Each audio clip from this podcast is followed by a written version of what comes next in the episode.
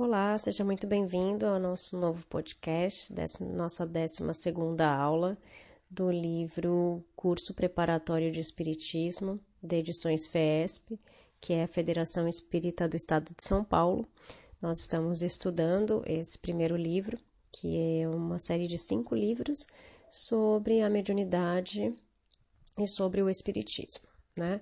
É, então, nossa 12 segunda aula nós temos o tema Evangelho e Educação, a lição de Jesus e o Evangelho no lar. Então, nós começamos com o Evangelho e Educação.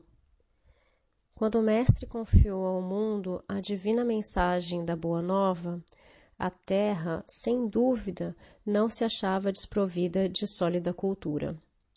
Na Grécia, as artes haviam atingido luminosa culminância e em Roma bibliotecas preciosas circulavam por toda parte, divulgando a política e a ciência, a filosofia e a religião.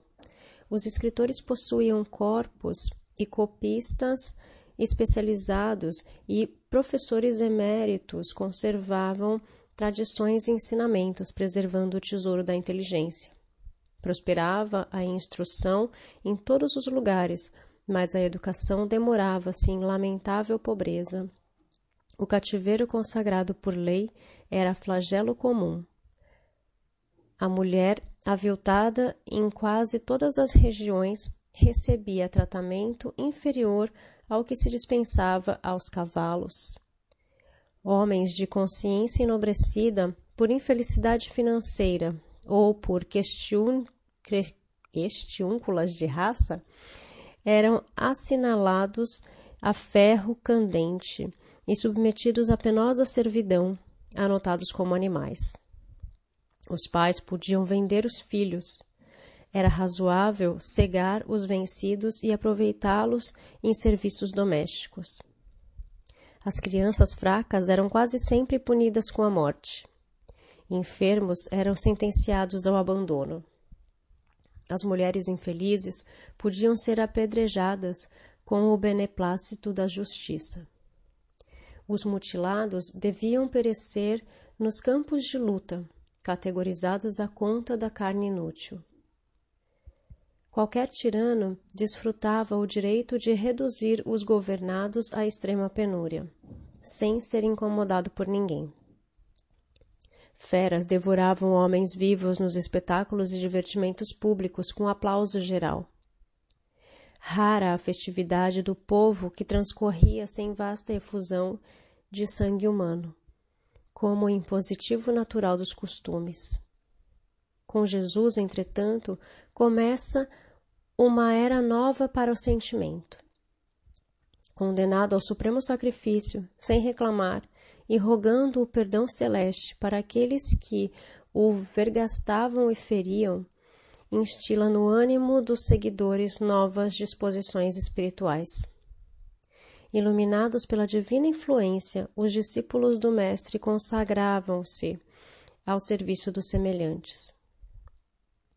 Simão Pedro e os companheiros dedicavam-se aos doentes e infortunados, instituem-se casas de socorro para os necessitados e escolas de evangelização para o espírito popular. Pouco a pouco, altera-se a paisagem social no curso dos séculos. Dilacerados e atormentados, entregues ao supremo sacrifício nas demonstrações sanguinolentas dos tribunais e das praças públicas, ou trancafiados nas prisões, os aprendizes do Evangelho ensinam a compaixão e a solidariedade, a bondade e o amor, a fortaleza moral e a esperança. Há grupos de servidores que se devotam ao trabalho remunerado para a libertação de numerosos cativos. Senhores da fortuna e da terra, trocados nas fibras mais íntimas, tocados nas fibras mais íntimas, devolvem escravos ao mundo livre. Doentes encontram remédio, mendigos acham tetos, desesperados se reconfortam, órfãos são recebidos no lar. Nova mentalidade surge na terra. O coração educado aparece por abençoada luz nas sombras da vida. a gentileza e a afabilidade passam a reger o campo das boas maneiras, e sob a inspiração do Mestre crucificado, homens de pátrias e raças diferentes aprendem a encontrar-se com alegria, exclamando felizes: Meu irmão. Então, olha só, né? Antes é, de Jesus, a gente já tinha muita coisa, né? Já existia um estudo pobre, né? Mas já existia um estudo, já existia é, a possibilidade da educação, que era para poucos. Já existia a arte, que também era para poucos, né? mas existia muito sofrimento. Existiam muitas pessoas que estavam, é, que eram tratadas como animais. E com a chegada de Jesus, com o sacrifício que Jesus fez, né? Caminhando, mostrando a bondade, a caridade, o amor a todas as outras pessoas e se sacrificando, é, pedindo perdão a todos, é, rogando o perdão celeste a todos, na verdade, é, ele fez com que as pessoas vissem a vida de uma outra forma. Então, essa foi a missão dele, né? De trazer para nós uma nova visão, uma nova vida, uma nova oportunidade. E tem muita gente que fala, ai, mas a gente não consegue evoluir, olha tanta coisa que está acontecendo, quanta coisa ruim, tanta gente ruim ainda, né? É, se nós pegarmos o nosso passado, com tudo isso que a gente falou aqui, a gente vai ver o quanto nós evoluímos, né? Nós não temos mais é, o, as apresentações né, sanguinolentas que nós tínhamos. E daí você vai me falar, ah, mas ainda tem muita coisa ruim. Sim, tem, né? Mas não é da mesma forma. Graças a Deus nós conseguimos evoluir. E a gente vê todas as coisas ruins que nós ainda temos, a gente vê o quanto a gente ainda tem que evoluir, né? Para as coisas ficarem bem para todos, porque ainda existe muita desigualdade muita desumanidade também, né? É, pessoas que não fazem pelo outro como gostaria que fizessem para eles, né? Pessoas que não se colocam no lugar do outro, pessoas que prejudicam sem, sem pensar nem nele mesmo, né? Nas consequências para ele daquele ato e muito menos nas consequências do outro, nos sentimentos do outro. Então, antes disso era muito pior, né? É, é uma evolução, por menor que pareça, ela é uma evolução e nós temos que caminhar para frente, né? A gente tem que evoluir ainda muito, muito mais para que as coisas fiquem boas para todos. E a nossa segunda parte da aula é a lição de Jesus. A lição de Jesus a respeito do culto cristão no lar foi transmitida por Nélio Lúcio, da seguinte forma: povoara-se o firmamento de estrelas dentro da noite prateada de luar, quando o Senhor tomou os sagrados escribas e, como se quisesse imprimir novo rumo à conversa que se fizera improdutiva e menos edificante, falou com bondade. Simão, que faz o pescador quando se dirige para o mercado com os frutos de cada dia? O apóstolo pensou por alguns momentos e respondeu-lhe hesitante: Mestre, naturalmente escolhemos os peixes melhores. Ninguém compra os resíduos da pesca. E Jesus perguntou: E o oleiro? Que faz para atender à tarefa que se propõe? E ele responde: Certamente, senhor Redarguil, o pescador entregado, modela o barro, imprimindo-lhe a forma que deseja. O amigo celeste, de olhar compassivo e fulgurante, insistiu. E como procede o carpinteiro para alcançar o trabalho que pretende? O interlocutor, muito simples, informou sem vacilar. Lavrará a madeira, usará a enxó e o serrote, o martelo e o formão. De outro modo, não aperfeiçoará a peça bruta. Calou-se Jesus por alguns instantes e aduziu: Assim também é o lar diante do mundo. O berço doméstico é a primeira escola e o primeiro templo da alma. A casa do homem é a legítima exportadora de caracteres para a vida comum. Se o negociante seleciona a mercadoria, se o marceneiro não consegue fazer um barco sem afeiçoar a madeira aos seus propósitos, como esperar uma comunidade segura e tranquila sem que o lar se aperfeiçoe? A paz do mundo começa sob as telhas a que nos acolhemos. Se não aprendermos a viver em paz entre quatro paredes, como aguardar a harmonia das nações? Se não nos habituarmos a amar o irmão mais próximo, associado à nossa luta de cada dia, como respeitar o eterno Pai que nos parece distante? Jesus relanceou o olhar pela sala modesta, fez pequeno intervalo e continuou. Pedro, acendamos aqui, em torno de quantos nos procuram a assistência fraterna, uma claridade nova. A mesa de tua casa é o lar de teu pão. Nela recebe do Senhor o alimento para cada dia. Para que não instalar ao redor dela a sementeira da felicidade e da paz na conservação e no pensamento? O Pai, que nos dá o trigo para o celeiro, através do solo, envia-nos a luz através do céu. Se a claridade é a expansão dos raios que a constituem, a fartura começa no, começa no grão. Em razão disso, o Evangelho não foi iniciado sobre a multidão, mas sim no singelo domicílio dos pastores e dos animais.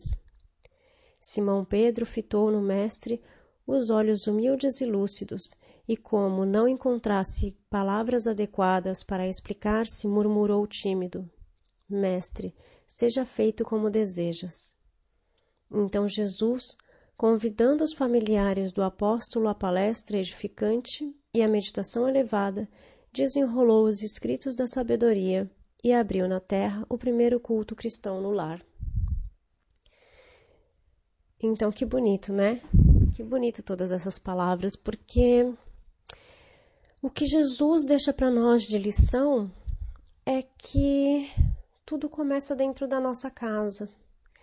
Né? O nosso maior ensinamento ah, está dentro da nossa casa. Não adianta eu fazer as coisas fora de casa e não praticar dentro de casa. Não tratar bem o meu irmão, a minha família, as pessoas que vivem comigo, que vivem ao redor de mim. Então, as sábias palavras de Jesus precisam ser aplicadas porque muitas vezes a gente não dá valor às pessoas que estão dentro da nossa casa, o que nós aprendemos com ela. Né? E claro, muitas vezes isso pode ser difícil, né?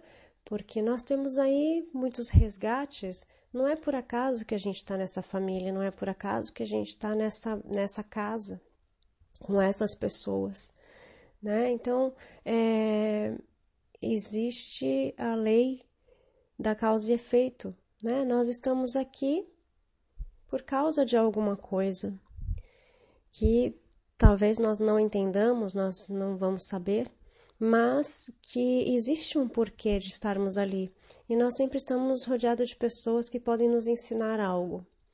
Né? Nós aprendemos com as situações que estão ao nosso redor, com as pessoas que estão ao nosso redor. E os nossos maiores aprendizados são né, o que ele diz ali a quatro paredes. Né? São com as pessoas que estão mais próximas de nós. Às vezes esse aprendizado é de forma leve, às vezes esse aprendizado é de forma dura. Né? Mas é, cada um precisa aprender de uma forma. E aí vem a questão do evangelho no lar que é o próximo tema. O evangelho no lar deve ser uma prática a ser adotada como regra salutar e higienizadora do ambiente familiar, porquanto é ali, no seio da família, que se encontra, como diz Emmanuel, o cadinho redentor das almas endividadas. O Evangelho no Lar é uma escola, onde Jesus é o professor, os participantes, os alunos e a boa nova, a matéria. Deve-se marcar dia, o dia da semana e hora, respeitando-os como compromissos assumidos ante o mestre e os amigos espirituais do lar. De preferência, escolher horário em que a reunião não possa ser prejudicada. Convidar todas as pessoas que estão no lar, sem forçar a sua presença. Crianças podem participar desde que não causem perturbações à reunião. O Evangelho no Lar é um momento de confraternização entre os homens e os espíritos, sob a bandeira do Cristo. Faz-se a prece inicial, abre-se o Evangelho, seja uma página aleatória ou sequencial. A leitura é e o comentário devem ser feitos com voz normal, sem afetação ou qualquer impostação. Após breve comentário, deve-se abrir um diálogo justo e equilibrado entre os participantes para a fixação do aprendizado.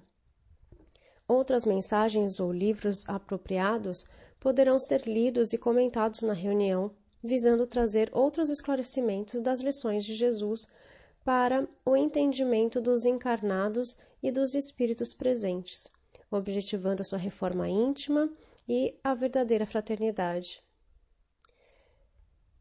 A seguir, podem ser feitas vibrações e a prece de encerramento. A duração da reunião varia de 20 a 40 minutos normalmente. Se a pessoa estiver só, ainda assim deve fazer o evangelho no lar, porquanto existe a presença dos espíritos. Neste caso, a duração é menor, de 10 a 20 minutos em média não devem ser feitas invocações e doutrinações de espíritos, nem interrompida a prática do Evangelho, em razão de visitas ou telefonemas, salvo exceções conscientes.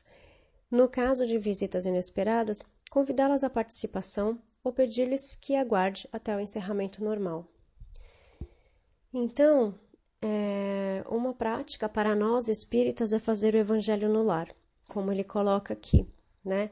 É, se você tem o Evangelho segundo o Espiritismo, no final ele tem é, uma parte que explica como fazer o Evangelho no lar, que é exatamente o que a gente acabou de falar aqui.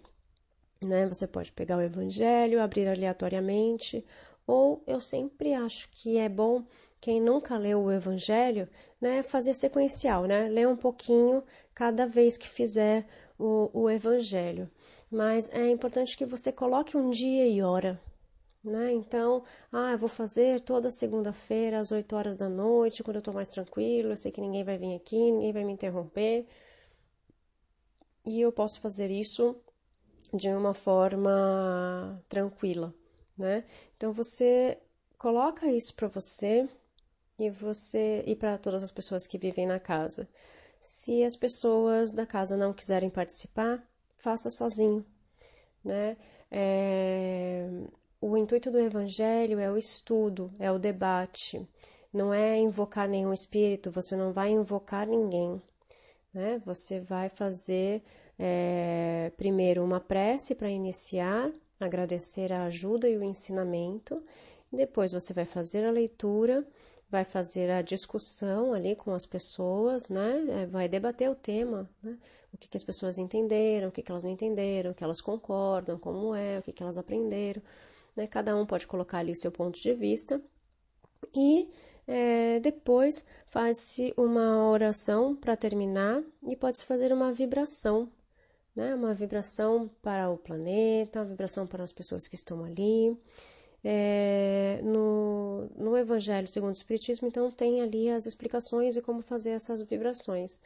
É, nos meus podcasts você tem a oração pelo planeta, que é uma vibração pelo mundo e também por nós mesmos. Então você pode fazer essa oração, essa vibração pelo planeta também. Né? É, uma coisa que é muito boa é que a gente mantém essa energia é, ligada a um plano maior, né? dentro do, do nosso lar quando nós oramos juntos, quando nós estamos é, ligados de uma forma positiva, né? Mas ligadas à parte espiritual também dentro desse lar. Então a gente traz também essa energia positiva para todos nós. E é um feito muito importante para quem quer seguir o Espiritismo, praticar o Evangelho no lar. Então, colocar ali cada semana, é, eu vou fazer tal dia, tal hora, não precisa ser muito tempo, pode ser uns 20 minutos, né? O que ele coloca aqui de 20 a 40 minutos. Se você fizer sozinho, pode ser é, menor esse tempo. Não tem problema em fazer sozinho, muito pelo contrário, é melhor você fazer sozinho do que não fazer, ok? E levar esse compromisso pra, com você e com é, o plano espiritual também, ok? Espero que então você coloque agora é, no seu calendário o Evangelho no Lar e pratique cada semana, ok? Bom, gratidão. A gente se vê na próxima aula. Namastê, Namastate.